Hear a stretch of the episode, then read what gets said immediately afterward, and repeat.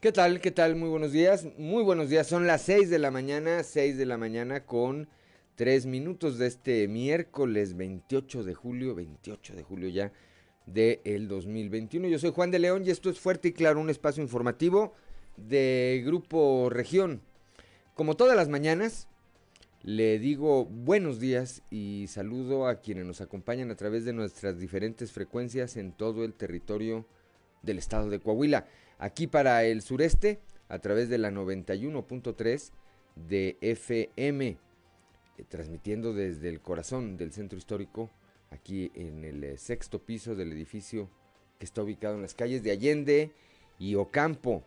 Para las regiones centro, centro desierto, carbonífera y cinco manantiales por la 91.1 de FM, transmitiendo desde Monclova, desde la capital del acero para la laguna de Coahuila y de Durango por la 103.5 de FM transmitiendo desde Torreón, desde la Perla de la Laguna y para el norte de Coahuila y el sur de Texas por la 97.9 de FM transmitiendo desde el municipio de Piedras Negras. Un saludo también a quienes nos acompañan a través de las eh, diferentes páginas de Facebook, de Grupo Región eh, esta mañana. Hoy, como todos los días, como todos los días, hay mucha información y estos son los titulares de hoy. Torreón está entre los municipios con mayor corrupción del país, de acuerdo con el último, eh, con la última encuesta nacional de seguridad pública urbana en el municipio de Torreón, gobernado por el panista Jorge Cermeño Infante, más del 50% de la población entrevistada dio a conocer que eh, perciben, perciben que han sido víctimas de actos de corrupción de parte de sus autoridades, lo que eh, posiciona a esta ciudad entre las 10 con mayor tipo de problema en el país. Término de la reunión del subcomité técnico región, eh, regional eh, acá en el sureste, COVID-19, el gobernador Miguel Ángel Riquelme reiteró que cuando todas las personas hayan tenido la posibilidad de vacunarse, se va a exigir el certificado de vacunación contra COVID-19 para ingresar a los establecimientos. El gobernador destacó, destacó que no va a ser eh, ni mañana, ni pasado mañana, dijo textual, dijo esto no va a ser, eh, no estamos hablando de mañana ni pasado, se va a exigir el certificado de vacuna, eso es un hecho. Ante la posible creación de un bloque al interior del Partido Acción Nacional, de cara a la renovación de la dirigencia del Comité Ejecutivo Estatal, el alcalde electo de Monclova, Mario Dávila Delgado, declaró que el azul necesita un cambio verdadero, con lo que ya pues manifestó su postura con respecto a que Chuy de León tiene que dejar la dirigencia de este partido. Esta mañana, esta mañana inició, eh, la mañana de ayer, perdón, la mañana de este martes, eh, el obispo de Saltillo, Monseñor Hilario González, encabezó la ceremonia del descenso de la imagen del Santo Cristo de la capilla para que fuera trasladada a la nave principal de la Catedral de Santiago. Y hoy, hoy comienza el novenario. La Fiscalía General del Estado investiga un intento de feminicidio en la colonia Hipódromo en Monclova. Se recibió el reporte de una mujer que presentó serias lesiones. En la carbonífera, bueno, pues eh, también las eh, autoridades trabajan, las autoridades municipales trabajan y en este caso pues hacen un eh, proceso de revisión al servicio que presta el servicio del taxi después de que se han denunciado algunas irregularidades, entre ellas, entre ellas que hay choferes que trabajan alcoholizados secretario de Educación en el Estado, Higinio González Calderón, dijo que el próximo lunes se va a presentar el modelo, el modelo de cómo será el regreso a clases en Coahuila. En seguimiento a los acuerdos establecidos en la más reciente sesión del Subcomité Técnico Regional COVID-19 que encabezó el gobernador Miguel Riquelme, el gobierno municipal de Saltillo reforzará las acciones preventivas a fin de mantener el equilibrio entre el cuidado de la salud y la reactivación económica. Y tembló, tembló anoche aquí en la región eh, sureste a las 9 de la noche con 7 minutos. De acuerdo al Servicio Sismológico Nacional, se presentó se presentó este movimiento telúrico que, de acuerdo a la información preliminar dada a conocer anoche, no había, no había ocasionado ningún daño de consideración. Esta, a través de las redes sociales, eh, diversos ciudadanos denunciaron haberlo sentido, anunciaron eh, este, haber sentido este movimiento, sobre todo en las regiones, en las zonas norte, norte eh, y poniente de la ciudad. Insisto, de acuerdo al servicio sismológico fue un temblor con escala de 4.2 en la escala de Richter y tuvo su epicentro en el ejido San José de los Nuncios en el municipio de Ramos Arizpe. Bueno, pues esta, esta y otra información hoy aquí en Fuerte y Claro. Comenzamos.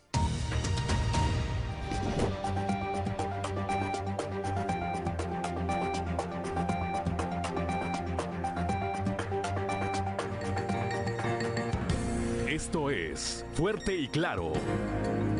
Transmitiendo para todo Coahuila. Fuerte y Claro.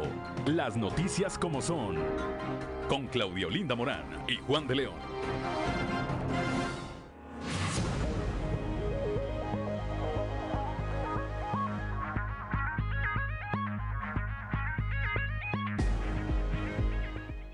Ya son las 6 de la mañana, 6 de la mañana con 10 minutos. Aquí me están escribiendo, me dicen, hace un año, hace un año, no recuerdan si exactamente en esta misma fecha, pero también tembló.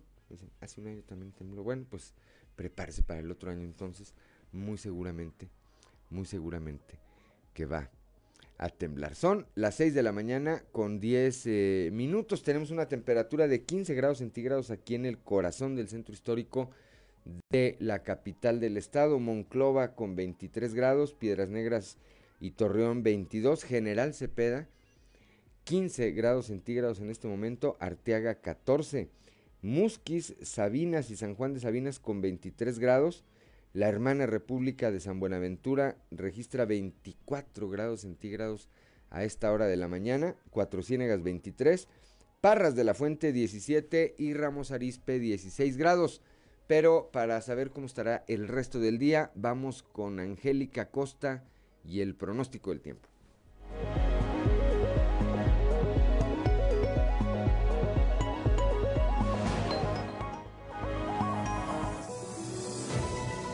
El pronóstico del tiempo con Angélica Acosta.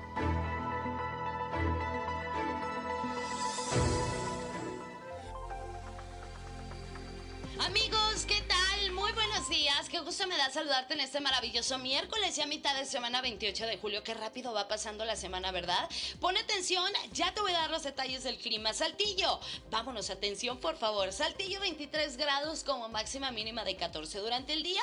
Bastante solecito, va a estar agradable. Por la noche, áreas de nubosidad. La posibilidad de lluvia ahí para Saltillo es de 25%. Excelente, vámonos ahora hasta Monclova. Siguen las temperaturas cálidas, ya lo sabes.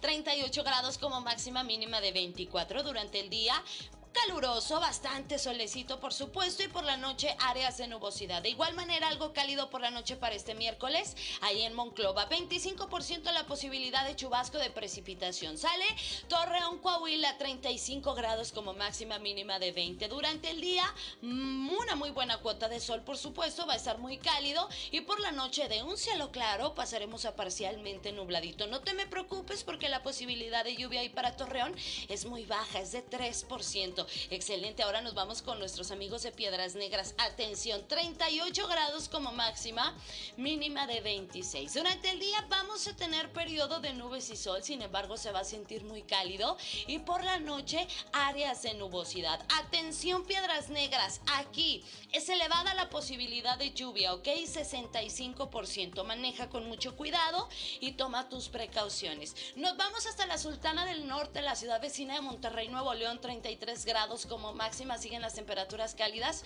mínima de 23. Durante el día, una buena cuota de sol, por supuesto, se va a sentir muy cálido y por la noche un cielo parcialmente nublado. De igual manera, algo cálido por la noche. Atención, Monterrey, se incrementa la posibilidad de lluvia más por la noche que durante el día, ¿ok? 55% la posibilidad de precipitación eh, para Monterrey. Así que manejen con mucho cuidado, tomen sus precauciones, amigos. Ya escucharon, se esperan lluvias eh, más marcado para Piedras Negras y Monterrey. Cuídense mucho. Recuerden que el uso de cubrebocas sigue siendo obligatorio. Buenos días. El pronóstico del tiempo con Angélica Acosta.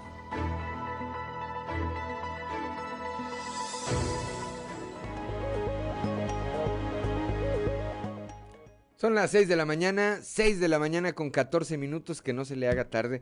Bueno, en las efemérides del próximo año ya le puedes poner que tembló, ¿verdad, Ricardo? Y otra, ya traen ahí, aquí en las redes sociales estoy viendo, este, playeras que dicen sobreviví al terremoto en Saltillo. Así somos, así somos. Felizmente, así somos los mexicanos. Vamos a la. con Ricardo Guzmán, ya, ya decía yo, y las efemérides del día. ¿Quiere conocer qué ocurrió un día como hoy? Estas son las efemérides con Ricardo Guzmán.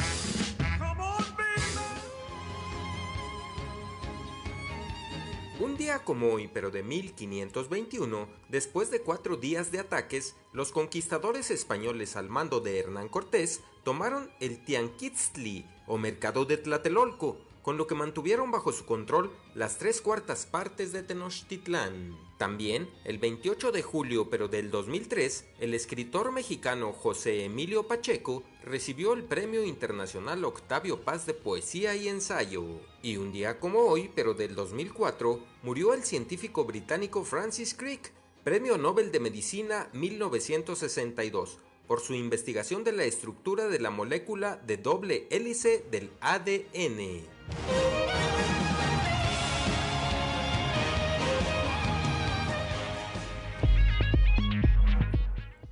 Ya son las 6 de la mañana, 6 de la mañana con 15, eh, con 15 minutos. El santoral del día de hoy, hoy se celebra, hoy se festeja a quienes llevan por nombre Celso, Nazario, Víctor e Inocencio. Celso, Nazario, Víctor e Inocencio. Bueno, pues a quienes lleven alguno de estos nombres o tengan algo que festejar, ya el miércoles ya se puede, ¿verdad?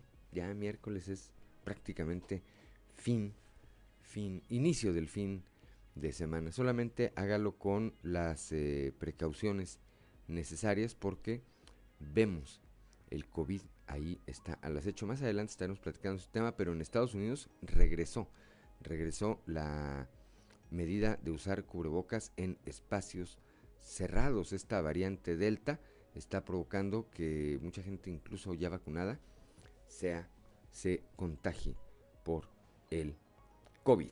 6 de la mañana con 16 minutos. Vamos ahora con Noé Santoyo al mundo de los deportes. Resumen Estadio con Noé Santoyo.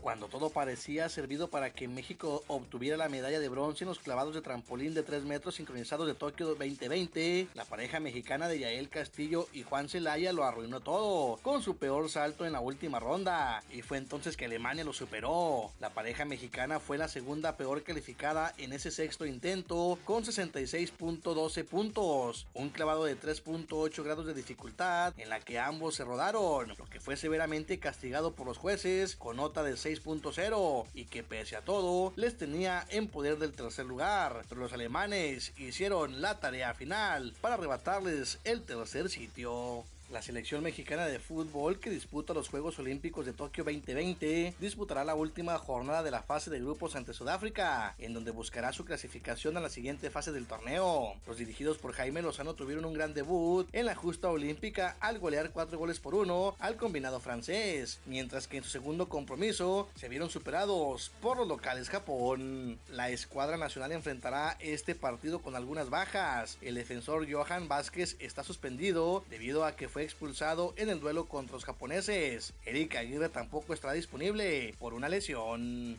El número uno del mundo, Nova Djokovic, jugará los cuartos de final de los Juegos Olímpicos de Tokio contra el ídolo local, Kei Nishikori, después de haberse impuesto con claridad al español Alejandro Davidovich por 6-3 y 6-1. Djokovic suma así su 21 victoria consecutiva y mantiene vivo el objetivo de conquistar el Gran Slam, es decir, ganar los cuatro torneos grandes y el oro olímpico en un mismo año. En actividad de la Liga Mexicana de Béisbol, Nick Torres bateó 5-3 con tres carreras producidas, apoyando la labor monticular del inicialista Aldo Montes, encaminando a los algodoneros de la Unión Laguna a un triunfo de 11 carreras contra 5 sobre los generales de Durango, al iniciar la serie en el Estadio General Francisco Villa de la capital duranguense. En la parte baja de la entrada número 11, un cuadrangular del antesalista Addison Russell dio ventaja y triunfo a los aceleros de Monclova, al son de 6 carreras a 3 sobre los tecolotes de las dos Laredos. En otro encuentro, los rieleros de Aguascalientes emboscaron con cuatro carreras a Mario Mesa en la novena para llevarse el juego 5 a 4 ante Zaraperos en el arranque de la penúltima serie de la campaña. En el arranque de la penúltima serie de la campaña. Torreón será la sede de la edición decimotercera del Mundial de Menores de Padel, evento que se llevará a cabo del 20 al 26 de septiembre y en el que participarán 450 jugadores de 16 países. Las categorías que verán acción serán 14 años, 16 años y 18 y menores, tanto en la rama varonil como en la rama femenil. Así se dio a conocer en rueda de prensa en la que estuvo presente Alina Garza Herrera, directora general del Instituto Estatal del Deporte en Coahuila.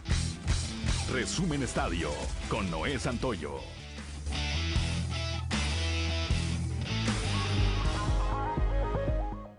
Son las 6 de la mañana, 6 de la mañana con 20 minutos. Vamos rápidamente a un consejo G500.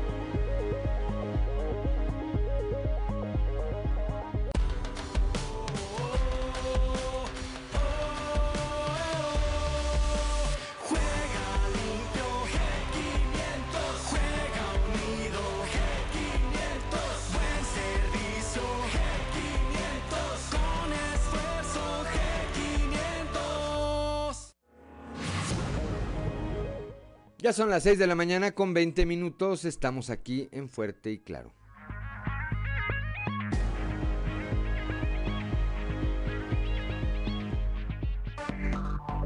Enseguida regresamos con Fuerte y Claro.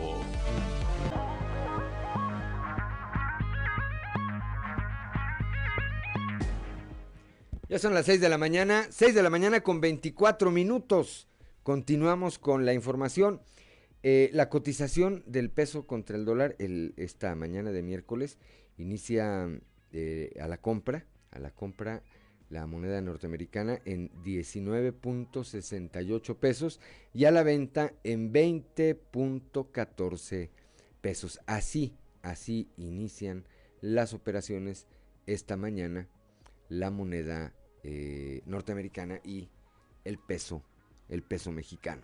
6 de la mañana con 25 minutos. Vamos eh, rápidamente ahora a un resumen de la información nacional. Colectivos de familiares de personas desaparecidas en Tamaulipas han documentado la existencia de por lo menos 57 campos de exterminio en donde los grupos criminales le quitaron la vida a personas, incineraron sus cuerpos, destruyeron y ocultaron eh, eh, fragmentos óseos, sitios en donde además enterraron enterraron cadáveres en fosas clandestinas en el suroeste de tamaulipeco. Los colectivos han identificado este número de sitios en los municipios de Mante, Jicotencal, Yera de Canales, Gómez Farías y Ocampo.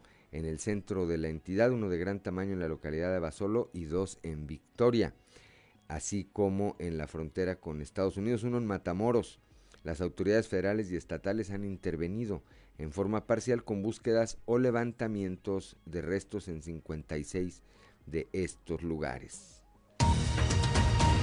La Secretaría de Hacienda oficializa la extinción del Fonden, de este fondo para enfrentar los desastres naturales. Expone que tenía un pasivo de 13.123 millones de pesos que resultaba de los efectos que habían dejado los huracanes y los sismos en 2017. El fideicomiso creado en 1996 para brindar apoyo a los estados, dependencias y otras entidades de la Administración Pública Federal para enfrentar los desastres provocados por la naturaleza y que fue conocido como el Fondo de Desastres Naturales Fonden, finalmente fue eh, formalmente extinto. Fuerte tormenta en eh, Nogales deja una mujer muerta y arrastra vehículos. La fuerte eh, tormenta que, asustó, que azotó en el municipio de Nogales, ubicado en la frontera de Sonora con Arizona, Estados Unidos provocó el desborde de canales y arroyos arrastrando con fuerza a decenas de vehículos que se encontraban por las principales avenidas, así como el fallecimiento de una mujer que iba a bordo de una camioneta. Presidente Andrés Manuel López Obrador aseguró que México no comprará por ahora vacunas COVID para niños hasta que se analice científicamente si lo requieren. Durante su conferencia matutina, el mandatario federal aseguró que las farmacéuticas solo quieren hacer negocio y estar vendiendo siempre vacunas para todos, por lo que México no será rehén de las farmacéuticas, pero acatará lo que digan los científicos al respecto, así como los organismos internacionales de salud. Sin embargo, el pasado 11 de junio, el subsecretario de Salud Hugo López Gatel tuiteó que el Comité de Moléculas Nuevas de COFEPRIS recomendaba autorizar el uso de la vacuna Pfizer en niños y niñas mayores de 12 años. El enganche por eh, medio de la oferta falsa de empleo se consolidó como el principal medio utilizado por tratantes de personas, antes incluso que el enamoramiento que era el más ocurrido por los delincuentes, registrándose un total de 887 reportes en el primer semestre del año, 13% menos respecto de este mismo periodo de 2020, aunque existe un subregistro de entre 98 y 99%. Esto lo dan a conocer autoridades capitalinas. Y finalmente el gobierno federal publicó el día de ayer en el diario oficial de la federación un acuerdo que abre la puerta al retorno a las oficinas, pues declara que las personas con el esquema completo de vacunas contra el COVID-19 no son consideradas como vulnerables. Las personas a quienes se, le se haya administrado un esquema de vacunación contra el virus SARS-CoV-2 eh, eh, y habiendo transcurrido dos semanas posteriores a la aplicación de la última dosis, no serán consideradas dentro de la población en, situación de vulnerabilidad para contraer esta enfermedad grave de atención prioritaria, establece este documento.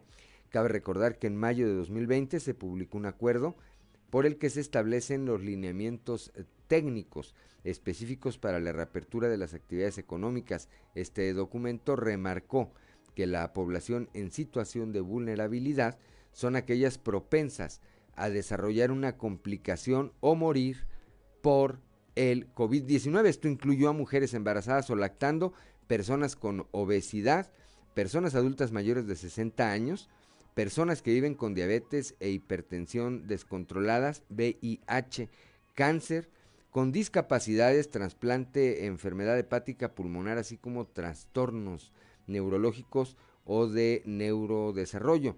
Sin embargo, una vez vacunadas, pasarán a ser de la categoría no vulnerable.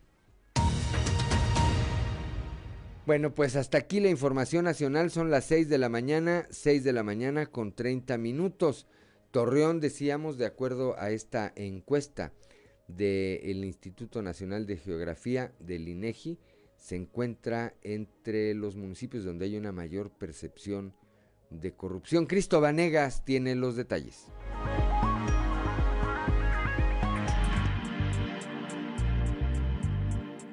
De acuerdo con el último informe de la Encuesta Nacional de Seguridad Pública Urbana, del INEGI, en el municipio de Torreón y otras entidades de la laguna, el 59.6% de la población entrevistada mayor a 18 años dio a conocer que ha sido parte de actos de corrupción con las autoridades, lo que posiciona entre los 10 municipios con mayor problemas de corrupción del país. De acuerdo con los datos del ENSU, para el segundo trimestre de este año, el 59.6% de la población a la que se realizó la encuesta en el municipio de Torreón y de las otras entidades de la región Laguna admitieron ser parte de algún acto de corrupción durante el primer semestre de este año. En el apartado de corrupción, el primer semestre del 2021 a nivel nacional, el 12.6% de la población mayor a 18 años tuvo contacto con las autoridades del cual 46.8% experimentó un acto de corrupción. En el caso de la región Laguna, el 21.2% de la población mayor a 18 años tuvo contacto con autoridades de seguridad pública, de los cuales 59.6% experimentaron un acto de corrupción. Esto posiciona a la región Laguna en la octava posición dentro de las 10 con mayores problemas de corrupción, antecedida por Naucalpan con 73.5%, que lidera esta encuesta, Los Monchis con 62.3%, Los Cabos con 60.1%, Coajimalpa con 65.6% y Uruapan con 61.1%. Para Grupo Región informó Christopher Vanegas.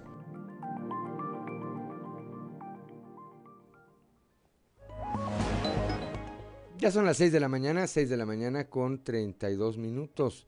Vamos rápidamente a un panorama informativo por el estado. Comenzamos en la región centro con eh, Guadalupe Pérez. investigan el intento, un intento de feminicidio allá en la región centro. Guadalupe, muy buenos días. Muy buenos días, saludos desde la región centro. Tenemos entrevista con el delegado Rodrigo Chaires de la Fiscalía Regional aquí en Monclova. La Fiscalía ya está investigando un intento de feminicidio registrado en esta ciudad, específicamente en la colonia Hipódromo. El delegado nos da los detalles al respecto de este caso. Este tipo de reportes se atienden de forma inmediata. En este caso no fue la excepción. En primera instancia es la institución hospitalaria que nace un reporte de una persona eh, que es atendida por algunas lesiones evidentes. Algunas lesiones eh, son en el cráneo o en la cabeza de la persona y otras más las presentaba en sus extremidades. A raíz de esto, pues toma conocimiento la Agencia de Investigación Criminal.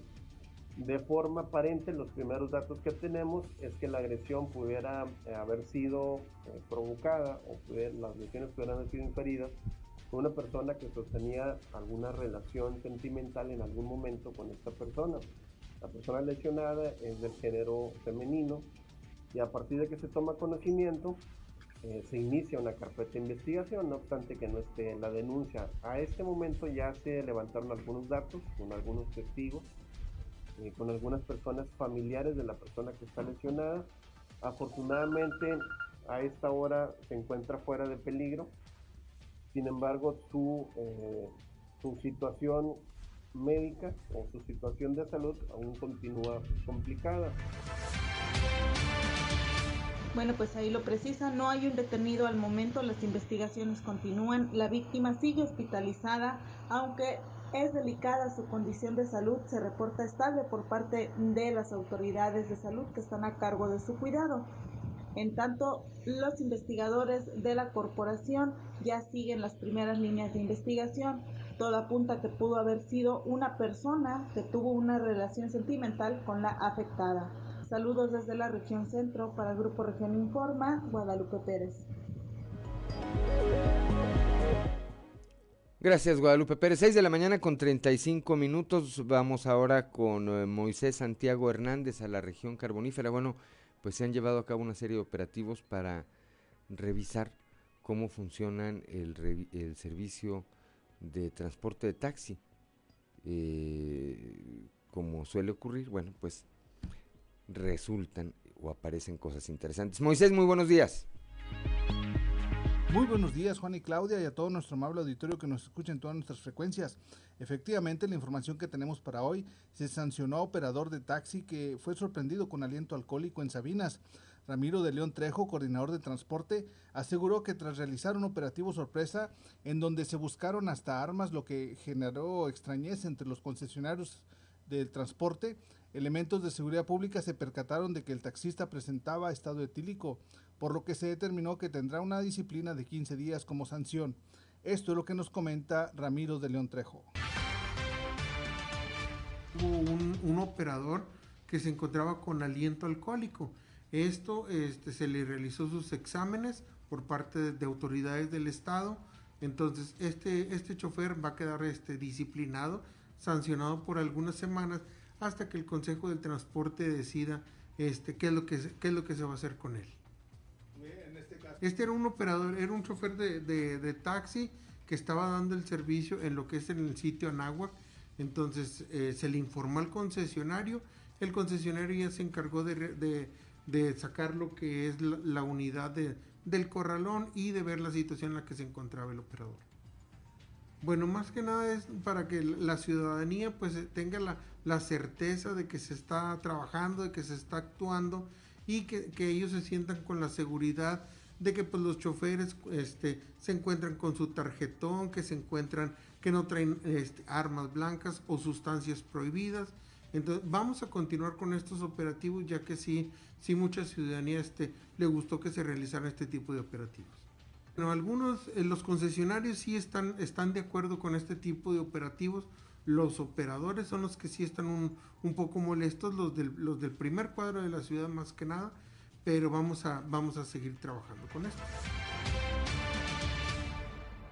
Bien, pues ahí tiene usted, de esta manera se está trabajando, se está trabajando en Sabinas en relación a que pues se está revisando a todos los taxistas que cumplan con los reglamentos establecidos. Esta es la información que tenemos para todos ustedes para Grupo Región Informa, su amigo y servidor Moisés Santiago. Esperemos que tengan un excelente miércoles. Gracias a Moisés Santiago Hernández. En, allá en la región lagunera vamos con Víctor Barrón. Eh, lamenta el sector privado la falta de apertura de la Conagua y es que en la reunión eh, que se llevó a cabo sobre este programa de agua saludable para la laguna el pasado lunes el Consejo Lagunero de la Iniciativa Privada pues no fue convocado. Víctor Barrón, muy buenos días.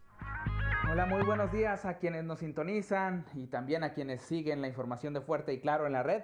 En temas de la comarca lagunera, otro de los sectores ausentes el pasado lunes en la reunión de trabajo sobre el programa Agua Saludable para la Laguna fue el Consejo Lagunero de la Iniciativa Privada, el CLIP, cuyo presidente José Luis Otema de Santiago lamentó que el organismo de nueva cuenta no haya sido llamado a participar en esta mesa por parte de la Comisión Nacional del Agua. Escuchemos algo de lo que el empresario nos platicó.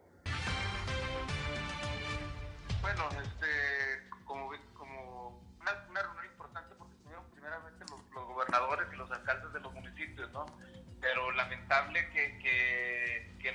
convocados, que no estemos convocados los organismos empresariales y, y ejidatarios del, área, ¿no? Que, como bien comentas, eh, se, se apersonaron en la rueda de prensa manifestando que lo, lo que hemos dicho. Que no se ha socializado, que no conocen, no, no, inclusive nosotros no conocemos el, el el proyecto ejecutivo en sí, ¿verdad? Eh, los, los, alcances, tiempos de, de, inicio y, el tema de la tratadora de agua que, ellos dicen que no está dentro del cañón de Fernández y, los ambientalistas dicen que sí, que de tal motivo que presentaron inclusive un amparo, ¿verdad? Por parte del CLIP estaría mandando la, la, Secretaría de nosotros una invitación para una reunión el, próximo martes dirigida al director general, a, a, Martínez, eh, y nos muestren el proyecto ejecutivo eh, ver, el tema de, la ubicación de la, de la potabilizadora y, ver qué se, ver se tiene contemplado eh, para la medición de los pozos, ¿no? que, es el gran problema y que es lo que estamos dentro de, dentro de cierta forma que queremos que sea integral el proyecto. Y aunque José Luis Otema consideró que el de agua saludable para la laguna es un proyecto con potencial para ofrecer resultados positivos, señaló que sigue dejando mucho que desear el entorno de opacidad por parte de Conagua, instancia que ni siquiera comparte los detalles del programa con los organismos operadores de los municipios que se verán beneficiados del mismo. Esto es todo en la información. Desde La Laguna reportó Víctor Barrón. Un saludo a todo Coahuila. 6 de la mañana con 41 minutos. Vamos rápidamente a un consejo G500.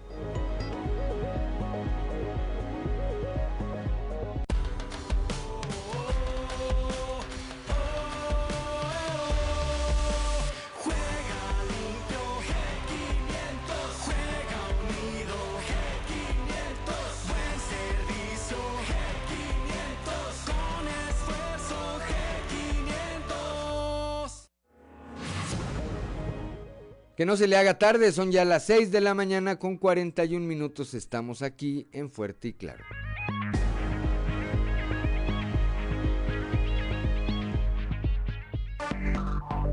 Enseguida regresamos con Fuerte y Claro.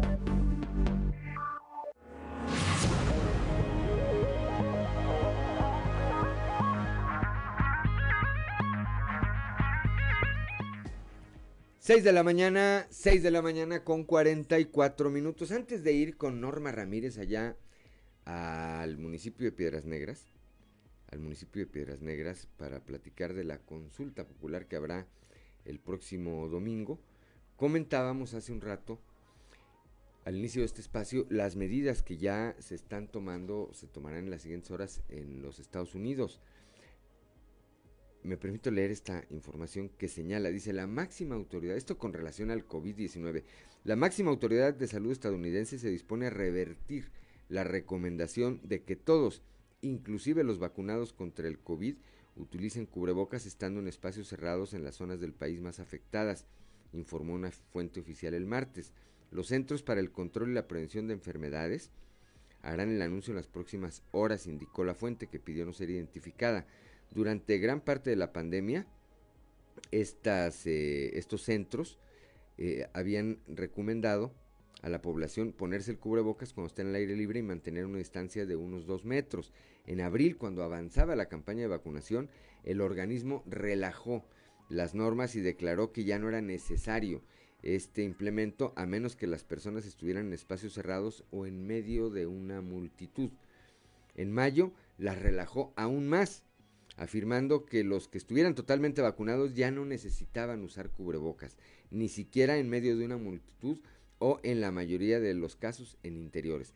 La agencia siguió recomendando el cubrebocas eh, solamente en ciertos espacios cerrados como autobuses, aviones, hospitales, cárceles y refugios para desamparados y anunció que podrían eh, reabrir los sitios de empleo y otras localidades. Luego declaró que los que estuvieran totalmente vacunados ya no necesitaban utilizar el cubrebocas en campamentos de verano o escuelas. Sin embargo, en semanas más recientes, eh, en, semanas recientes, perdón, más ciudades empezaron a exigir el uso de cubrebocas en lugares cerrados, entre ellos eh, San Luis Sabana, en Georgia, y así como en algunas otras eh, comunidades de Massachusetts.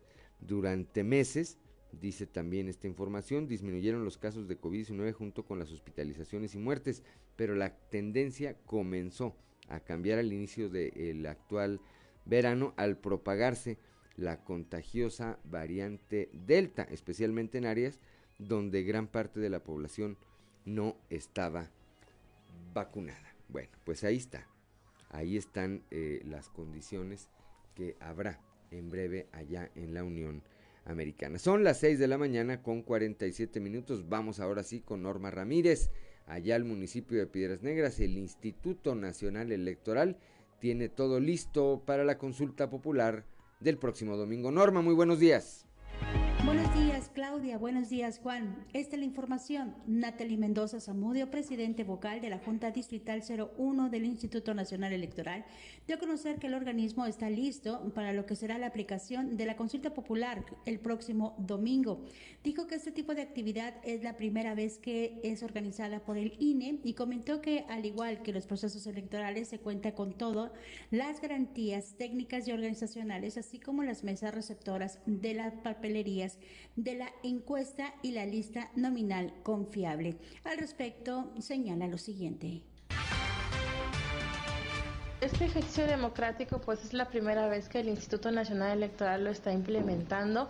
Prácticamente al igual que en los procesos electorales nos corresponde realizar toda la parte organizacional, toda la parte operativa y técnica. Esto es garantizar que el próximo primero de agosto pues la ciudadanía cuente con sus mesas receptoras cercana a su domicilio, que tengan las papeletas completas, que esté un listado nominal confiable, este que garanticemos pues también lo que es las medidas sanitarias, por ejemplo para que se pueda emitir con libertad la opinión del sí o no respecto a la pregunta aprobada por la Suprema Corte de Justicia, que debo decir que como tal no es propiamente un juicio a expresidente, sino que está planteada en un término mucho más genérico, habla sobre eh, eh, realizar actividades de esclarecimiento de decisiones de actores políticos, así es como lo, enuncia la pregunta aprobada, y que tienen una finalidad muy específica que es resarcir daños a presuntas víctimas, ¿no? Entonces, pues eh, prácticamente, pues esa es la, idea de la pregunta y así estará planteada, así está en las papeletas que ya estamos en este momento contando, porque ya las tenemos aquí en esta sede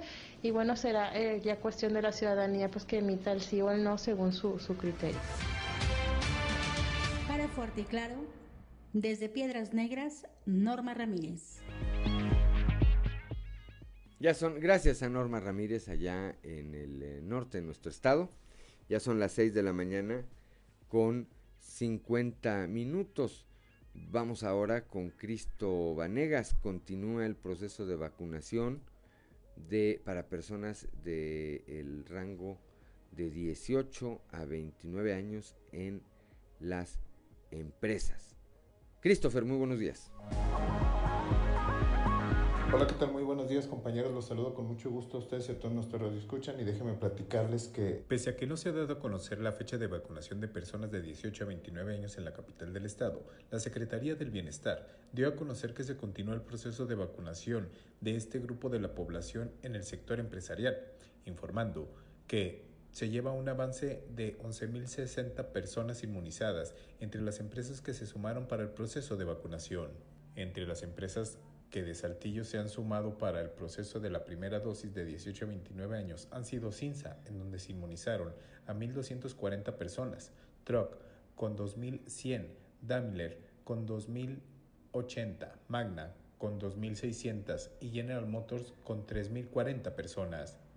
Además, en la zona rural de la ciudad se estuvo inmunizando a las personas de este rango de edad aplicando un total de 710 dosis durante el lunes y el martes. Hasta el momento, no hay una fecha exacta para la iniciación de la vacuna de 18 a 29 años en la población abierta de la ciudad de Saltillo, pero el delegado federal en Coahuila, Reyes Flores Hurtado, hizo un llamado a que todo este sector de la población a estar preparados con la papelería necesaria para poder recibir el biológico, Además, invitó a la ciudadanía a permanecer al pendiente de las redes sociales oficiales de la Secretaría del Bienestar de Coahuila, en donde se estará anunciando la fecha para esta jornada de vacunación.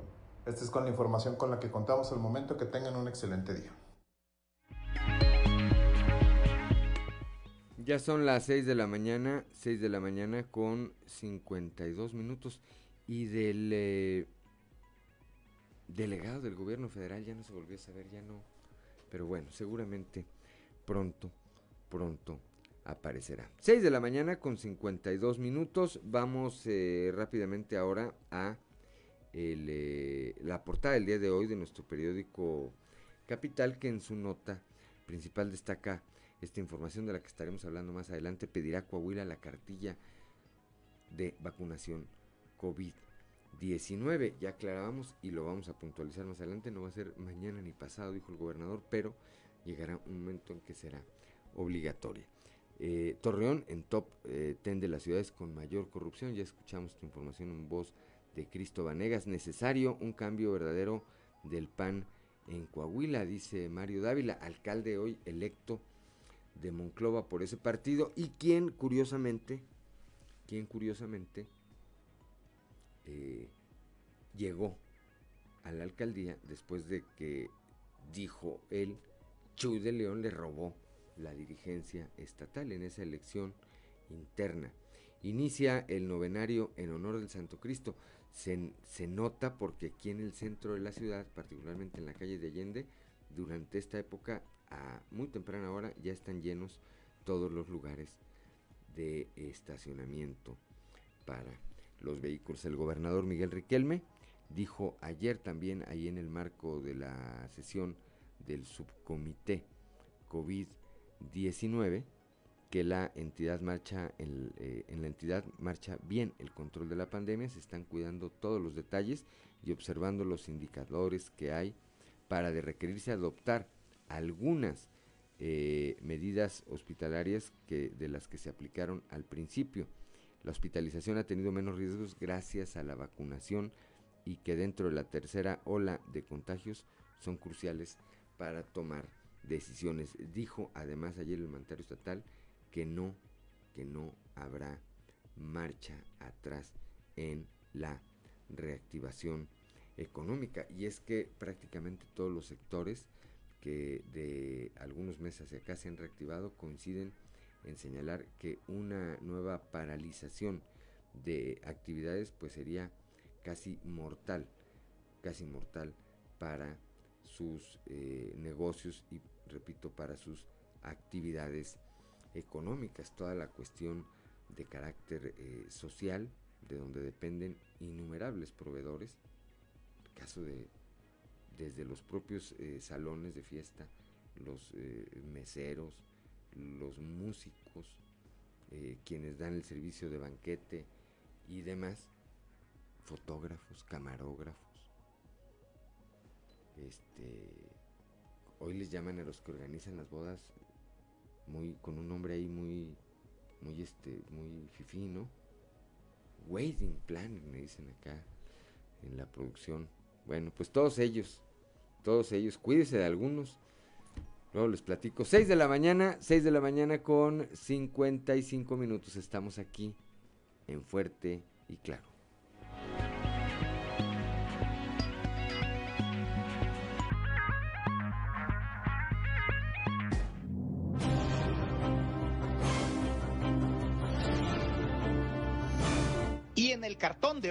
Nada por aquí, nada por allá que nos presenta a Emilio de Hoyos que está cargando una enorme bola de acero con un grillete que dice deuda Ciudad Acuña, mientras que Roberto de los Santos está a su lado sonriendo socarronamente mientras nos muestra sus bolsillos completamente vacíos diciendo, a mí no me voltees a ver. Con un llamado a la unidad, el que reapareció en redes sociales fue el exdiputado local y exdirigente del PAN a nivel nacional, Marcelo Torres Cofiño el lagunero no publicaba nada desde la elección del 6 de junio pasado y su post de ayer hubo quienes lo interpretaron como su arranque de campaña por la dirigencia estatal albiazul que pronto dejará Chuy de León. Sobre el mismo tema, el otro PAN, el que liderea Alfredo Paredes López, aún alcalde de Monclova, dejó ver como uno de sus gallos por el CDE, a Juan Carlos Terrazas, todavía tesorero en la capital del acero, aunque cuentan que en realidad el tapado sigue siendo Paredes al tiempo. Quienes ayer se dieron tiempo de una amena charla, seguramente amenizada con un buen desayuno, fueron Hugo Morales, presidente de la Comisión de Derechos Humanos en Coahuila, y el obispo de la diócesis de Saltillo, Monseñor Hilario González García. Como se ha señalado, en definitiva, el estilo del actual responsable de la Grey local es de más coordinación y menos confrontación. Una amena charla con el obispo de Saltillo, Hilario González García sobre coordinación, quien sigue acudiendo a las reuniones del Subcomité Regional COVID-19 en el sureste es el delegado del IMSS, Leopoldo Santillán. El responsable de esta institución en Coahuila parece estar en la tónica de que es mejor trabajar junto con las autoridades de los otros órdenes de gobierno que estar buscando la forma de chocar contra ellas.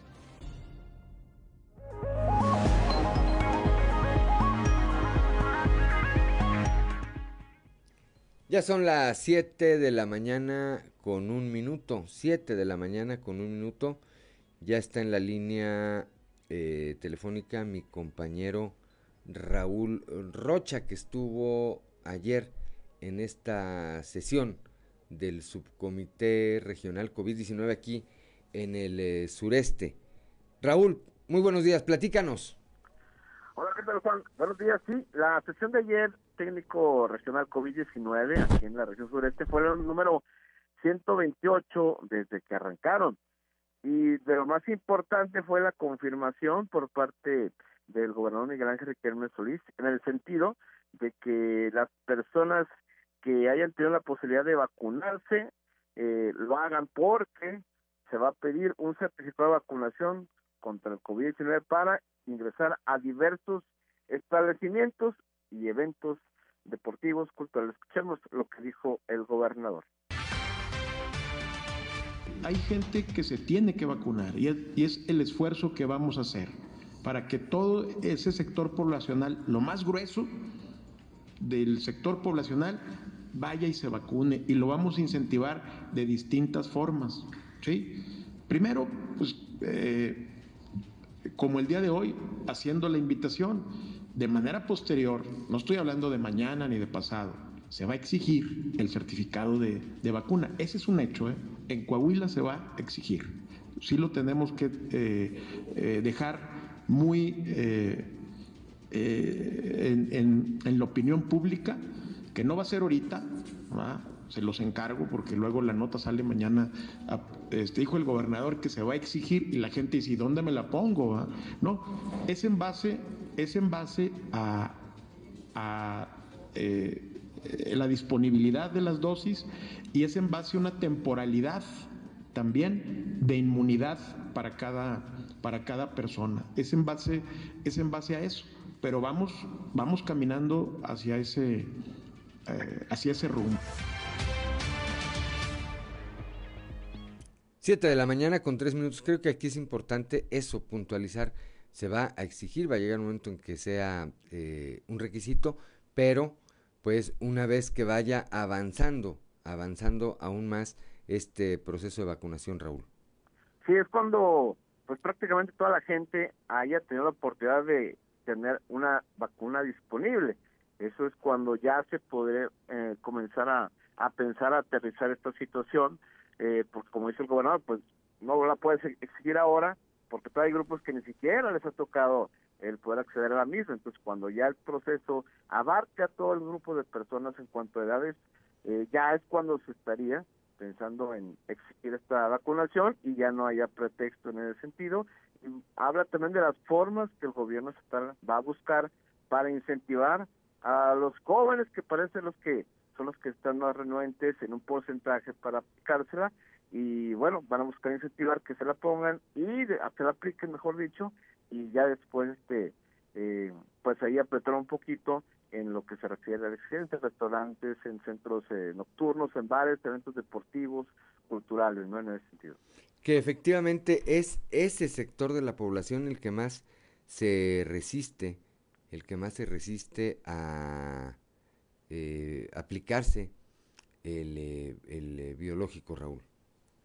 Sí, es lo que han ellos detectado, de que ese, de hecho son los que menos se han inscrito en ese, hay que en, inscribirse en, las, en, la, en la página de antivacuna contra el COVID-19 y han visto una, un menor registro en ese sentido y es por eso que están buscando incentivar, invitarlos, de hecho pues ayer también se va a conocer que diferentes cámaras como la restaurantera y la de comercios pues van ahí a, a buscar incentivar a que la gente que ya tenga su certificado COVID lo presente no para ingresar, el acceso todavía es libre, sino para tener descuentos en cuanto al consumo de, por ejemplo, restaurante de algún platillo, de alguna comida, de alguna cena, y bueno, eso también provocar a que la gente poco a poco busque aplicarse la vacuna, más allá del beneficio obviamente que tienen de que es inmunizarse contra COVID-19. ¿no?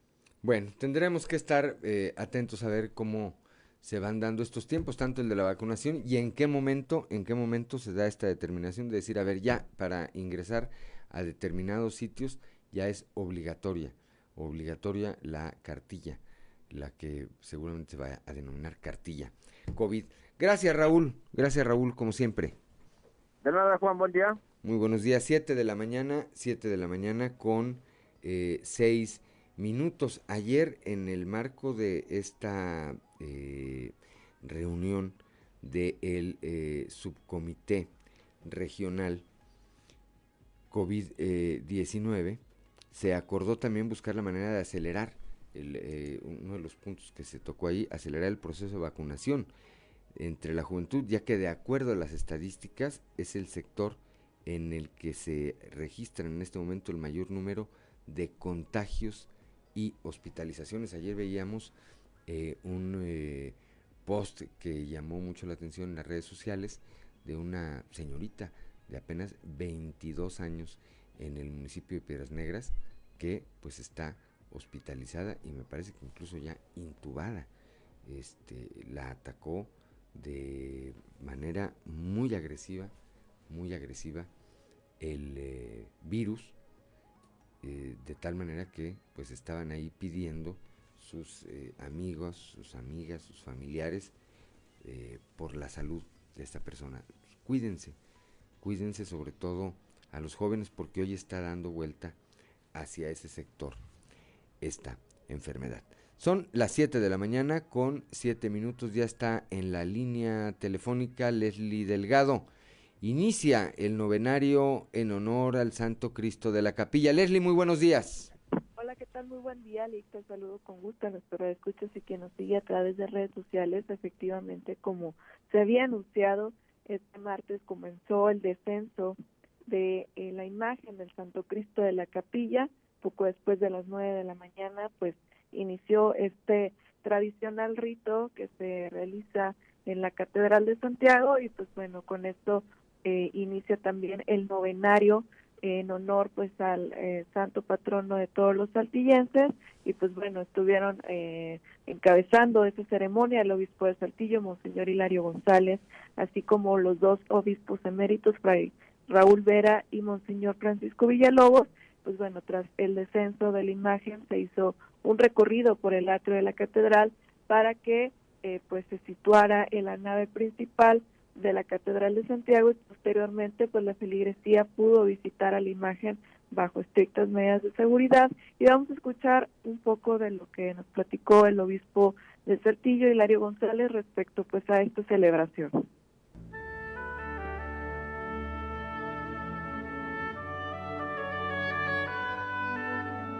Pues muy emocionado, muy edificado espiritualmente, ha sido un recorrido breve, pero este, muy edificante para mí, creo que para la gente también, el ver que el Santo Cristo está en medio de nosotros, que se mantiene la fiesta, que podemos eh, contar con su consuelo y con su fortaleza, como les dije ahorita en la ceremonia. Eh, creo que esta imagen eh, que nos acompaña y que nos fortalece a lo largo de tantas eh, tantos años en nuestra historia, pues hoy viene con mayor eh, fuerza, con mayor significado, para acercarnos, acercarnos al, al, Señor Jesús, a este Santo Cristo, para escucharlo y luego ser fortalecidos y consolados por Él para poder luego salir a la, pues a la sociedad, a, a las familias, a, a nuestra vida diaria para llevar su mensaje de fraternidad y de amistad. Pues este, esperamos que sí la gente con orden, con prudencia pueda participar. Ah, sí, bueno, siempre eh, acercarnos a Jesús es para obtener este consuelo, para tener fortaleza en los momentos difíciles, más en este tiempo de pandemia. Queremos que termine la pandemia, queremos que esto se supere, pero también deseamos de parte del Señor tener sabiduría, tener la disposición y la caridad para poder sobrellevar esta situación como cristianos que somos. Sí, hay seis misas, cinco y media, ocho y media, diez, 12, 6 y ocho El, día domingo hay un poquito más de misas unos dos. 7 de la mañana, 7 de la mañana con 10 minutos. La primera misa es a las 5 y media y me parece, Leslie, que está, la estará dando el obispo emérito Raúl Vera López, ¿verdad? Efectivamente, el, eh, el Raúl Vera López va a encabezar las misas a las 5.30 de la mañana, el obispo de Saltillo Hilario González a las 8 de la mañana y eh, también Monseñor Francisco Villalobos, él va a estar a las 12 del mediodía también a través de la página de Santo Cristo de la Capilla y de la Diócesis de Saltillo pueden encontrar ahí las transmisiones en vivo de estas celebraciones eucarísticas, en dado caso de que no puedan acudir, pues ahí está la, eh, los horarios, también la veneración eh, de la imagen va a tener dos horarios, uno a partir de las 5 de la mañana hasta las 8 de la mañana y posteriormente de 3 de la tarde a 5 de la tarde, esos son los horarios en los que van a poder la gente y la feligresía visitar a la imagen, obviamente pues bajo las estrictas medidas de, de sanidad. Bien, Bien, pues muchas gracias por su reporte, como siempre, Leslie. Muy buenos días. Igualmente, excelente día para todos. Gracias. Siete de la mañana, siete de la mañana con once minutos. ¿Quién iba a decir hace algunos años que íbamos a llegar, gracias a las tecnologías y eh, gracias a la pandemia también, a este punto, ¿verdad? De, eh, tener el novenario vía virtual, de poder adorar al Santo Cristo. Mándele un tuit al Santo Cristo, pueden decir. Ya todo es eh, tecnológico, tecnológico, totalmente, tecnológico, totalmente. Son las 7 de la mañana, 7 de la mañana con 12 minutos. El secretario de Educación eh, Pública en el Estado, Higinio González Calderón, dijo que el próximo lunes se va a presentar el modelo de cómo sería el regreso a clases en Coahuila. Escuchemos.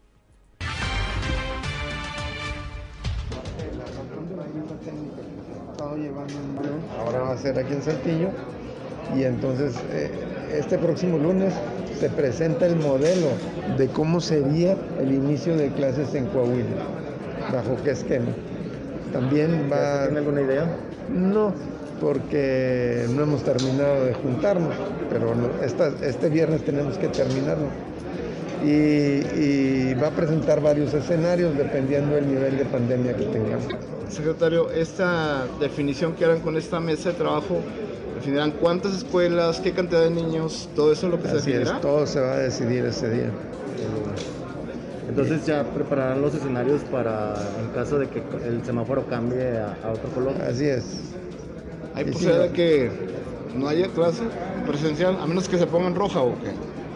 El último escenario, el, escenario que no queremos es 100% a distancia. 100%. ¿Qué será si sea en rojo?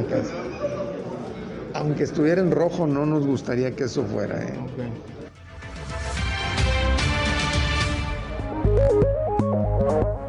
Ya son las 7 de la mañana, 7 de la mañana con 13 minutos. De marzo de 2020 a la fecha, alrededor de 25 mil estudiantes causaron baja de colegios particulares en eh, Coahuila.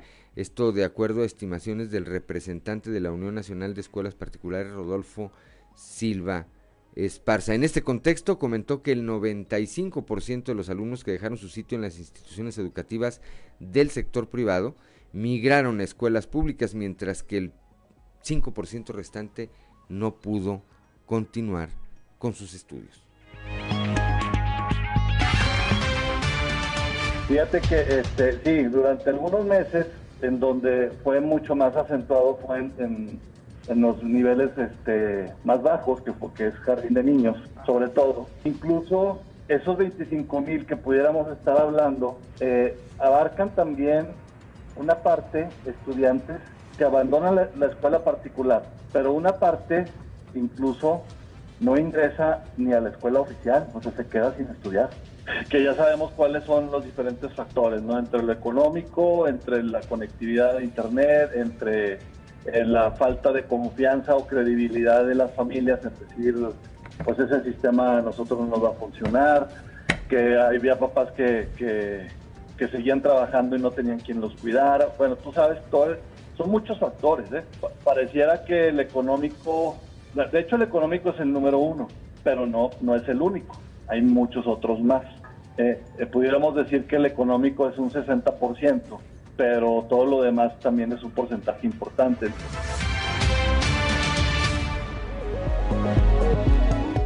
Ya son las 7 de la mañana, 7 de la mañana con 15 eh, minutos.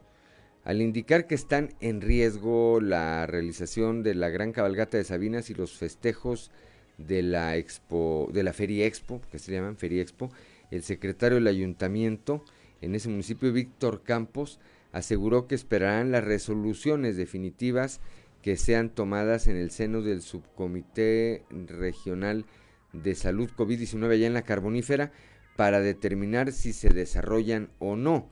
Manifestó que aunque el semáforo sigue en verde, no se pretende poner en riesgo la salud de los ciudadanos.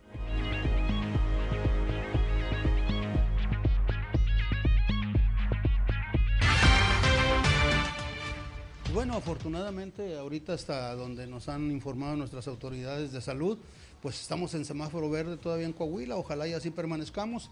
Y aquí en Sabinas, pues nada más invitar a la gente, invitar a los ciudadanos a que sigan cuidándose, que si tratemos de no estar mucho tiempo en, en lugares donde haya aglomeraciones de gente. Así es, pues nosotros quisiéramos aperturar ya todo y que todo fuera normal, lamentablemente por la pandemia. Hoy vivimos situaciones distintas, entonces sí deberemos de tener mucho cuidado. Afortunadamente el comandante Pichardo, el comandante Leonel, siempre en apoyo, siempre atentos a, a cualquier situación diferente por parte de la ciudadanía. Ellos están atentos para hacer el llamado de atención o invitar a la gente a que sigamos cuidándonos. Así es, nosotros estamos todavía pendientes, depende del, dependemos del Comité de Salud Regional, dependemos de lo que suceda en el Estado, en los años de semáforo, entonces pues estaremos al pendiente. Lógicamente no podemos arriesgarnos a, a tener un, pues otra vez una, que, que, se active la pandemia en nuestra región. Entonces estaremos atentos, atentos a las indicaciones que nos dicte el Comité de Salud. Igual, igual cabalgata y ferias grandes de Sabinas, pues estaremos al pendiente, estamos al pendiente, todavía no hay decidido nada.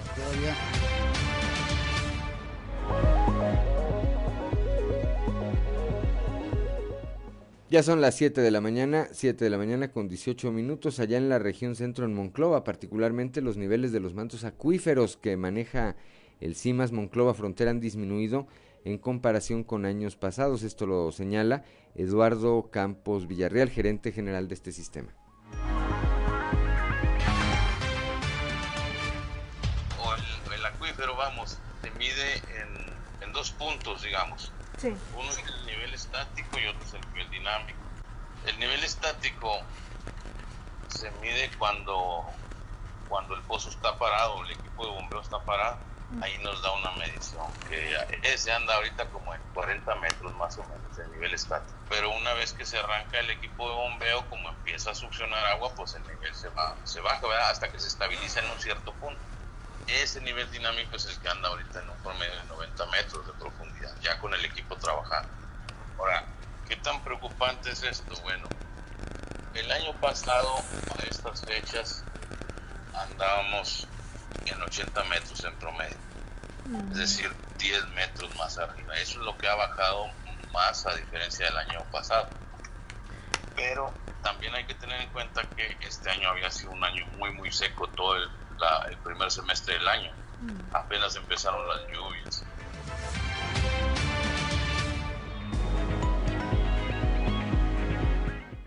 Ya son las 7 de la mañana con 19 minutos. Eh, vamos rápidamente a un consejo G500.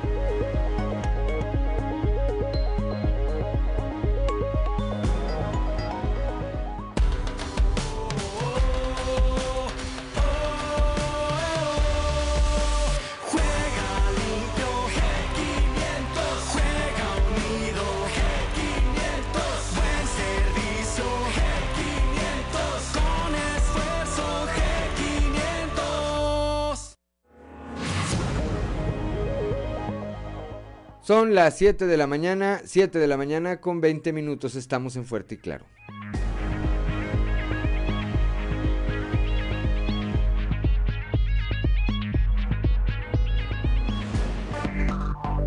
Enseguida regresamos con Fuerte y Claro.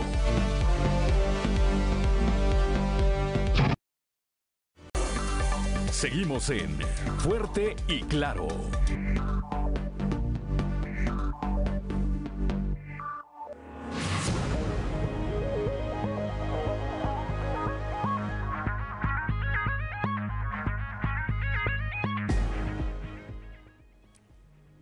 Ya son las 7 de la mañana, 7 de la mañana con 23 minutos. Ya está en la línea telefónica, como todos los días, mi amigo periodista eh, Toño Zamora, ya desde la capital del acero. Toño, muy buenos días.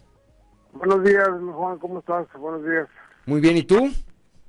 Pues también, también acá eh, echándole un poquito de, de cerebro al tema de la la próxima elección del Partido de Acción Nacional, donde elegirán a su dirigente estatal, donde los panistas de la región centro pues ya tienen a, tres prospectos claros para, para jugarle eh, las contras al grupo Torreón de, de Memo ¿Qué son quiénes? ¿Quiénes son, los, ¿Quiénes son los gallos, eh, Toño? Maurilio Romo, que es de frontera, Rodolfo Escalera, de Muclova, eh, que actualmente eh, trabaja en la presidencia municipal, Juan Carlos Terrazas, que tú lo conoces, que es el tesorero municipal, que, que son la tercia de tres que disputarán en un momento dado la, la, la dirigencia estatal al grupo de Torreón, ¿no? Entonces, eh, al parecer, lo habíamos mencionado ya hace algunos días, pero nos fuimos con la cinta, eh, en el sentido de que podría ser el candidato eh, Alfredo Paredes López, pero bueno, salió a la palestra, o salieron a la palestra estos tres nombres de Juan, donde podría surgir el próximo líder estatal del Partido Acción Nacional. A ver, porque allá, ayer, allá desde la región lagunera, quien ya reapareció, por lo menos en las redes sociales, fue Marcelo Torres Cofiño, ahí eh, diciendo que hay que estar unidos y, en, México, en Coahuila y en el PAN. Eh, me llama mucho la atención porque a mí me parece que una vez que no logró eh, el objetivo de ganar la elección para la presidencia municipal de Torreón, pues yo no veo a Marcelo Torres Cofiño eh, jubilado ni retirado del, del servicio público ni de la política. A mí me parece que por allá, yo no sé si se forme parte o no del grupo de Memo Anaya y de Chuy de León, pero sí me parece en cambio que va a tratar de buscar eh, la dirigencia. Acá en el sureste, hace un par de días también le preguntaban a la maestra Esther Quintana, y ella al mejor estilo prista decía pues que ni se encartaba ni se descartaba, ¿verdad, Toño?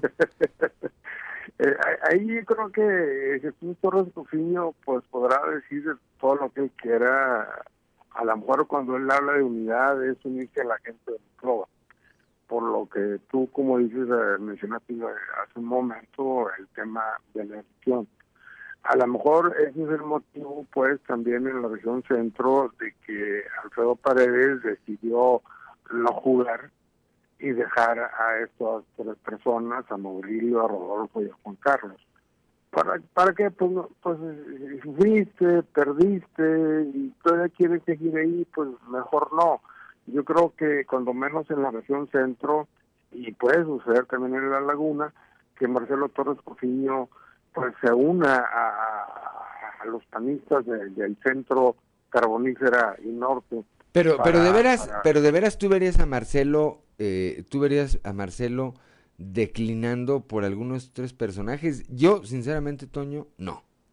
No lo veo, no lo vería así. ¿eh? Entonces, sería, sería, ah, ah, y fíjate cuál, es sería la diferencia, Juan, entonces muy sencillo, que Marcelo no, Marcelo no es del grupo de, de ir. Marcelo no juega para allá. Entonces, ¿qué es lo que puede suceder? Pues simple y sencillamente que le está jugando las contras en caso de ser así que él busque la presidencia desde el PAN, pues le está jugando las contras al grupo que está en el poder actualmente, ¿no? Yo creo que eso es lo que pudiera hacer. Y, y, y se iría, cuando menos en la Laguna o en Torreón, sería este, pues, eh, un divisionismo que ya existe, eh, lo que nos podría no llevar a, seguir reteniendo la presidencia de ese partido. Eh, en la región centro, por ejemplo, también se menciona factor unidad. Por eso cuando mencionaste que Torres Cofiño dice que todos unidos, aquí este este trío de tres dice esto va a ser un factor de unidad y el asunto pues este tiene que ser todos unidos. Entonces, si te fijas, hay hay un, un común acuerdo, a lo mejor a lo mejor no se pusieron de acuerdo, pero todos mencionan en ese sentido, que es unidos como pueden rescatar la presidencia de, del Partido Acción Nacional, Juan. Pues la presidencia y la militancia se quedaron con el 12% del electorado en la de acuerdo a la última elección que fue de una participación ciudadana bastante interesante. Habrá que estar atentos, Toño, nomás, digo, por el bien de ese partido, que no se vayan a volver a robar la elección como lo hizo Chuy de León. Y no lo decimos ni tú ni yo, lo dice Mario Dávila, alcalde electo de Monclova y candidato. Era el campeón sin corona, ¿verdad, Toño? Sí, sí, definitivamente. Ganó, pero no salió. Pero fíjate cómo es el destino. si hubiera ganado él la dirigencia, o sea, si, no le hubieran robado la dirigencia, pues a lo mejor no sería alcalde electo de Monclova. Sí, señor. Nada más para que veas que luego cuando parece que te quitan, en realidad te están dando, Toño. Por eso dicen que hay un Dios. Hay un Dios que, todo, lo ve, y todo, ve, y, todo, lo juzga. Y todo lo juzga. Bueno, pues eh, si Chuy de León se robó la dirigencia, todavía está muy a tiempo de pedirle perdón a Dios y a los panistas por lo que les hizo. Este, la convocatoria sale cuando menos en, octubre. En octubre está contemplado, ¿verdad? o en septiembre para, para octubre sea, hacer la elección. Y luego ya Chuy de León pues ya no quiere entregar. Están en el poder y les gusta, les gusta mucho. Decía, decía Enrique Martínez, y Martínez es gobernador, tú recuerdas, en algún momento alguien le preguntó que si era difícil dejar de ser gobernador. Y él dijo, oye, se encariña uno con un gatito. pues imagínate con el otro, ¿verdad? Decía, ya para terminar, decía Pablo González, el presidente municipal de Monclova, un día me, me confió, me dijo, oye, yo no sé qué tiene la silla esa, pero antes de que llegue el año uno empieza a volverse loquito. Estaba hablando de la presidencia municipal. La presidencia municipal. Bueno, pues ahí entenderás por qué Chuy de León este de repente le hace como al monje loco que no sabe nadie sabe, nadie supo, pero no, hay, así lo marcan sus estatutos, en octubre tiene que haber renovación, hay una fuerte eh, corriente de expresión entre lo que queda del PAN aquí en el estado, pues de que, de que tiene que cambiarse la dirigencia porque Chuy fueron puras pérdidas. Bueno, salió peor que Bernardo González, nada más con eso les damos una idea de qué tan malo salió como dirigente Jesús de León al frente del partido Acción Nacional. Gracias, Toño, como siempre. Mañana, eh, Juan. Platicaremos mañana, 7 de la mañana, 7 de la mañana con 32 minutos. Continuamos con la información. Durante la reunión 128 del, del Subcomité Técnico Regional COVID-19, el gobernador eh, Miguel Riquelme destacó que Coahuila marcha bien en el control de la pandemia y que se están cuidando todos los detalles y observando los indicadores que tiene la entidad para, de así requerirse, adoptar algunas de las medidas hospitalarias que se aplicaron al principio de la misma. Señaló que la hospitalización ha tenido menores riesgos gracias a la vacunación y que los momentos actuales que se están viviendo dentro de esta tercera ola de contagios son cruciales para tomar decisiones. Hay que estar atentos, dijo, a lo que pueda ir surgiendo. El mandatario estatal pidió a los miembros de este subcomité reunirse con el delegado federal de la Secretaría del Bienestar para hacerle ver que estarían sumados a la campaña de vacunación de la población de 18 a 29 años con la disponibilidad de la vacuna en todos los frentes, en el mediático, en la atención, en la capacidad, con el personal médico para que las brigadas sean más ágiles y poder salir lo más pronto posible de esta necesidad que se tiene de inocular a este sector de la población. Además, giró instrucciones al secretario de Educación Pública, Higinio González Calderón, para que en esta región se lleve a cabo la sesión de la mesa de trabajo del sector educativo. Esta que platicamos será el próximo lunes. Riquelme Solís manifestó que los subcomités han dado la tranquilidad de que las, de que las decisiones que en ellos se toman son de común acuerdo entre todas las partes involucradas y que además la sociedad ya se ha acostumbrado a este modelo y lo toma como parte de las acciones y decisiones de gobierno o de los municipios y así las acatan. Finalmente eh, dijo que se pondrá de acuerdo con los alcaldes de los 38 municipios para que de nueva cuenta los casos positivos que estén saliendo sean monitoreados para activar los cercos sanitarios y evitar la propagación del virus.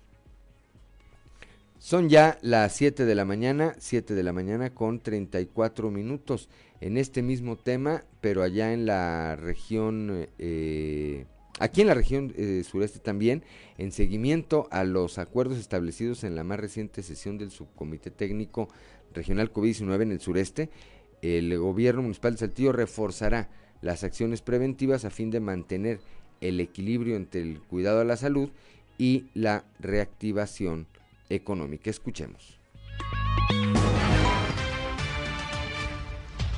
Porque hoy eh, la Canirac, así como eh, la Cámara de Comerciantes del Centro eh, Histórico, que está este, pues afiliada a la Canaco, van a hacer de manera particular campañas de descuentos y promociones especiales para todos los que consuman en diferentes restaurantes, en diferentes comercios y pues ahí el, incentivo va a ser para todas aquellas personas que presenten su carnet de vacunación.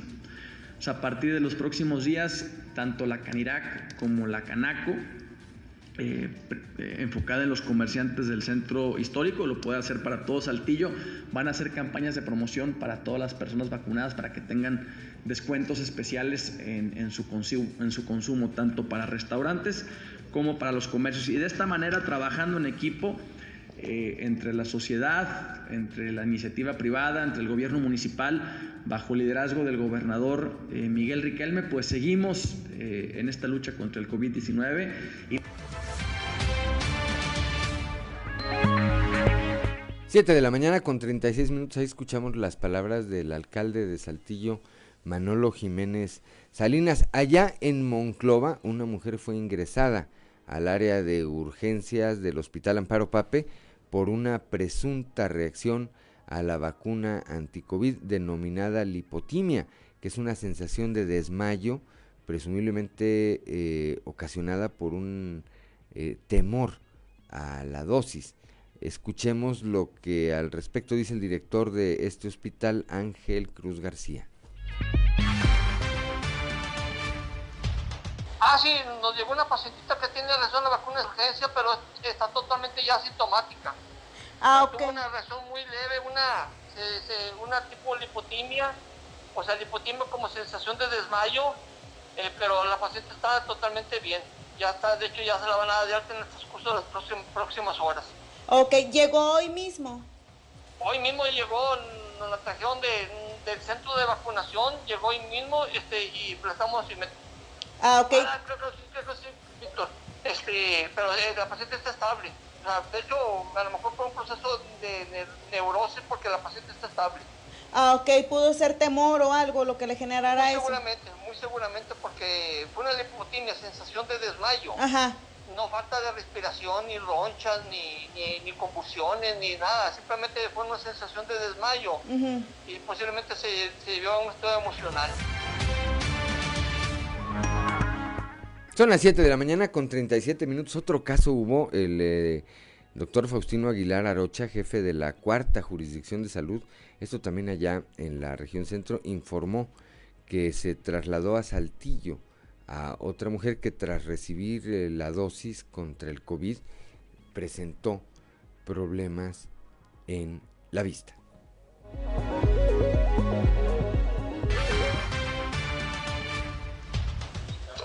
Es lo que están valorando, todo esto ya en la ciudad de Saltillo, lo que están viendo y lo están revisando. Ok, pero reacción como tal, calentura. Esta, esta, no, no, no, no, no, no, más eh, lo único molestia que tiene ella, pues que no puede ver. Es todo. ¿No puede ver? Sí. Ok, entonces ya se está revisando. Ahí en Saltillo, sí, ya la tenemos en Saltillo. ¿Cuál fue la dosis que se le dio? ¿Qué marca? La misma, la Pfizer, segunda dosis de 40 a 49 que estamos empleando. Muy bien.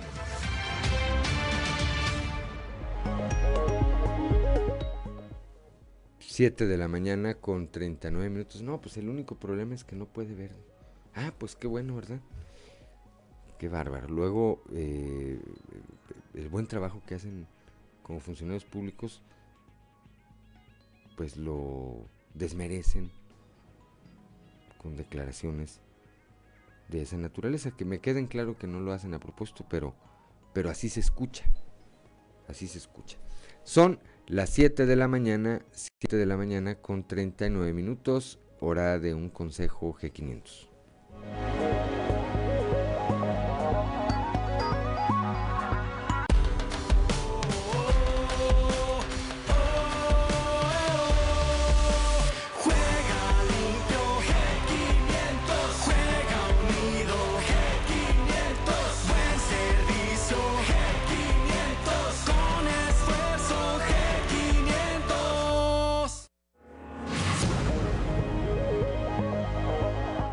Ya son las 7 de la mañana, 7 de la mañana con 40 minutos. Estamos en Fuerte y Claro.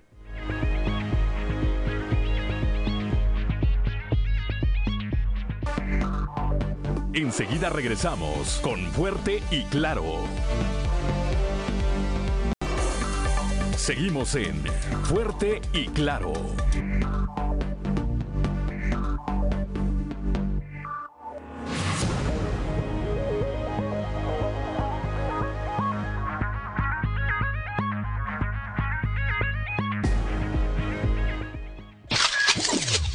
Lo dijeron fuerte y claro en región sureste. Miguel Ángel Riquelme Solís, gobernador del estado, exigirán certificado de vacunación anti-COVID en Coahuila. Se va a exigir el certificado de, de vacuna. Ese es un hecho, ¿eh? En Coahuila se va a exigir. Región Laguna. José Luis Otema de Santiago, presidente del CLIP Laguna, lamenta iniciativa privada falta de apertura de la Conagua pero lamentable que, que, que, no estemos convocados, que no estemos convocados los organismos empresariales y, y ejidatarios de, del, del área, ¿no? Que... Región Centro. Ángel Cruz García, doctor, ingresan a mujer a urgencias por reacción a vacuna anti-COVID. Nos llegó una pacientita que tiene reacción a la vacuna de urgencia, pero está totalmente ya asintomática. Ah, ok. Tuvo una reacción muy leve, una eh, una tipo lipotimia, o sea, lipotimia como sensación de desmayo, eh, pero la paciente está totalmente bien. Región carbonífera. Ramiro de León Trejo, coordinador del transporte municipal de Sabinas, suspenden a taxista que fue sorprendido trabajando en estado de ebriedad. Este chofer va a quedar este, disciplinado, sancionado por algunas semanas, hasta que el Consejo del Transporte decida este, qué, es lo que, qué es lo que se va a hacer con él. Región Norte. Natalie Mendoza Zamudio, presidenta vocal de la Junta Distrital 1 del INE. Tiene INE todo listo para consulta popular del domingo. El ejercicio democrático pues es la primera vez que el Instituto Nacional Electoral lo está implementando. Prácticamente al igual que en los procesos electorales nos corresponde realizar toda la parte organizacional.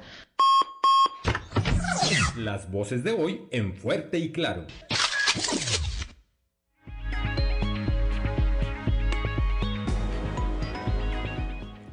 Ya son las 7 de la mañana, gracias Ricardo Guzmán. Son las 7 de la mañana con 46 minutos. Eh, vamos ahora a un resumen informativo nacional. Colectivos de familiares de personas desaparecidas en Tamaulipas han documentado la existencia de por lo menos 57 campos de exterminio en donde los grupos criminales asesinaron a personas, incineraron sus cuerpos, destruyeron y ocultaron fragmentos óseos, sitios en donde además enterraron cadáveres en fosas clandestinas. En el suroeste tamaulipeco los colectivos han identificado 53 sitios en los municipios de Mante, Jicotenca, Llera de Canales, Gómez Farías y Ocampo. En el centro de la entidad, uno de gran tamaño en la localidad de Abasolo y dos en Victoria. Y en la frontera con Estados Unidos, uno en Matamoros. Las autoridades federales y estatales han intervenido en forma parcial o con búsquedas o levantamientos de restos en 56 de estos 57 sitios. Eh, Hacienda oficializó ayer la desaparición de El Fonden. expuso que tenía un pasivo de 13.123 millones de pesos, que resultaba de los efectos que habían dejado los huracanes y los sismos del año 2017. Este fideicomiso, creado en 1996 para brindar apoyo a los estados, dependencias y otras entidades de la Administración Pública Federal eh, para enfrentar los desastres provocados por la naturaleza, fue conocido como el Fondo de Desastres Naturales Fonden. Ayer quedó formalmente extinto. La fuerte tormenta que azotó en el municipio de Nogales, ubicado en la frontera de Sonora con Arizona, Estados Unidos, provocó el desborde de canales y arroyos arrastrando con fuerza decenas de vehículos que se encontraban por las principales avenidas, así como el fallecimiento de una mujer que iba a bordo de una camioneta. El presidente Andrés Manuel López Obrador aseguró que México no comprará por ahora vacunas eh, contra el COVID para niños hasta que se analice científicamente si lo requieren. Durante su conferencia mañanera el día de ayer, el mandatario federal aseguró que las farmacéuticas solo quieren hacer negocio y estar vendiendo siempre vacunas para todos, por lo que dijo México no será rehén de estas empresas pero acatará lo que digan los científicos al respecto y los organismos internacionales de salud. Sin embargo, eh, hay que recordar que el pasado 11 de junio, en contraparte de esta postura del presidente, el pasado 11 de junio, Hugo López Gatel, subsecretario de Salud eh, a nivel federal, tuiteó que el Comité de Moléculas Nuevas de COFEPRIS recomendaba autorizar el uso de la vacuna Pfizer en niños y niñas mayores de 12 años. El enganche por medio de la oferta falsa de empleo se consolidó como el principal medio utilizado por eh, los tratantes de personas, incluso antes que el enamoramiento, que era el más ocurrido por los delincuentes, registrándose un total de 887 reportes en el primer semestre del año, 13% menos respecto al mismo periodo de 2020, aunque existe un subregistro de entre 98 y 99%. Esto lo dan a conocer autoridades eh, ministeriales de la Ciudad de México. Y finalmente el gobierno federal publicó este el día de ayer martes en el diario oficial de la Federación un acuerdo que abre la puerta al retorno a las oficinas a personas consideradas no vulnerables pues declara que, las eh, que quienes eh, tengan ya el esquema completo de vacunación COVID-19 ya no están en eh, esta categoría. Las personas, dice el documento, las personas a quienes se haya administrado un esquema de vacunación completo contra el COVID y habiendo transcurrido dos semanas posteriores a la aplicación de la última dosis, no serán ya consideradas dentro de la población en situación de vulnerabilidad para contraer esta enfermedad grave de atención prioritaria. Eh, cabe recordar que en mayo de 2020 se publicó un eh, acuerdo por el que se establecen los lineamientos técnicos específicos para la reapertura de las actividades económicas. Este documento remarcó que la población en situación de vulnerabilidad son, eh, estaba integrado por aquellas personas propensas a desarrollar una complicación a partir de contraer el COVID-19. Esto incluía a mujeres embarazadas o lactando, personas con obesidad, personas adultas mayores de 60 años, eh, aquellos que viven con diabetes e hipertensión descontroladas, VIH, cáncer, eh, con alguna discapacidad, trasplantes, enfermedades hepáticas, pulmonar, así como trastornos neurológicos o de neurodesarrollo. Sin embargo, una vez vacunadas, pasarán a ser de la categoría no vulnerables. Hasta aquí el resumen de la información nacional y vamos ahora al show de los famosos con Ámbar y Lozano. El show de los famosos con Ámbar Lozano. Alejandra Guzmán confiesa por qué terminó su relación con Pablo Moctezuma. Además de revelar que en los últimos nueve años se ha sometido a cerca de 40 cirugías para removerle los polímeros que le quedaron en los glúteos por un mal procedimiento estético y que incluso en algunos momentos perdió las ganas de vivir, Alejandra Guzmán también habló de lo difícil que fue su vida al lado de Pablo Moctezuma, papá de Frida Sofía. Durante la entrevista que la cantante le concedió a Jordi Rosado, narró la violencia física y verbal que sufrió de parte del empresario, con quien tuvo a su única y a quien decidió dejar luego de que éste la acusara de serle infiel con uno de sus músicos. La hija de Silvia Pinal y Enrique Guzmán contó que otra de las cosas que la motivó a separarse de Pablo Moctezuma fueron sus múltiples infidelidades y reveló que hasta lo encontró en su propia casa con otras mujeres.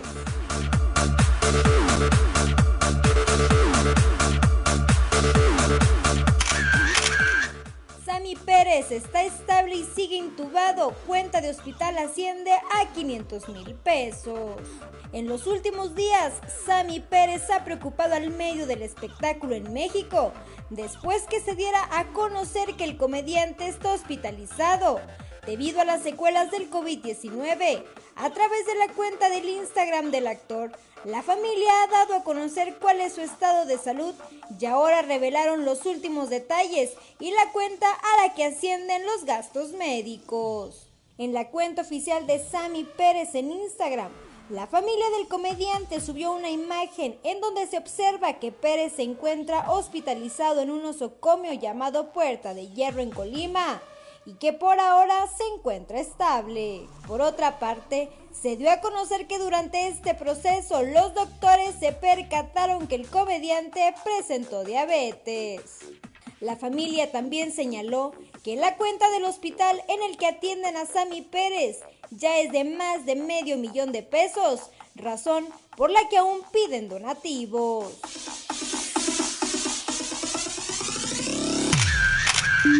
Reportó para Grupo Región Amberly Lozano.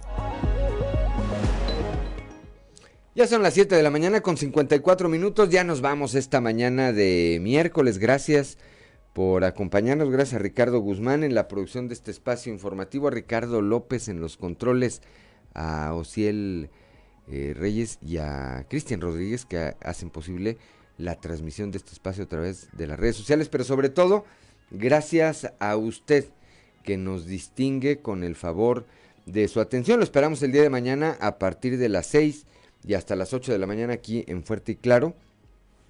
En un momento más, eh, región informa en eh, los diferentes eh, en las diferentes regiones. Allá en La Laguna, a través de la 103.5, Sergio Peinbert en el eh, norte del estado y el, eh, eh, allá en el municipio de Piedras Negras por la 97.9 Norma Ramírez. Para las regiones centro, centro desierto, carbonífera y cinco manantiales por la 91.1. En un momento más, Rebeca Hernández y Joel Barrera. Joel Barrera y Rebeca Hernández. Y aquí, por la 91.3 de FM, a partir de las 8 de la mañana, regresa a su servidor Juan de León en Región Informa. Les recuerdo que Fuerte y Claro es un espacio informativo de Grupo Región bajo la dirección general de David Aguillón Rosales. Yo soy Juan de León y le deseo que tenga usted un excelente, un excelente día.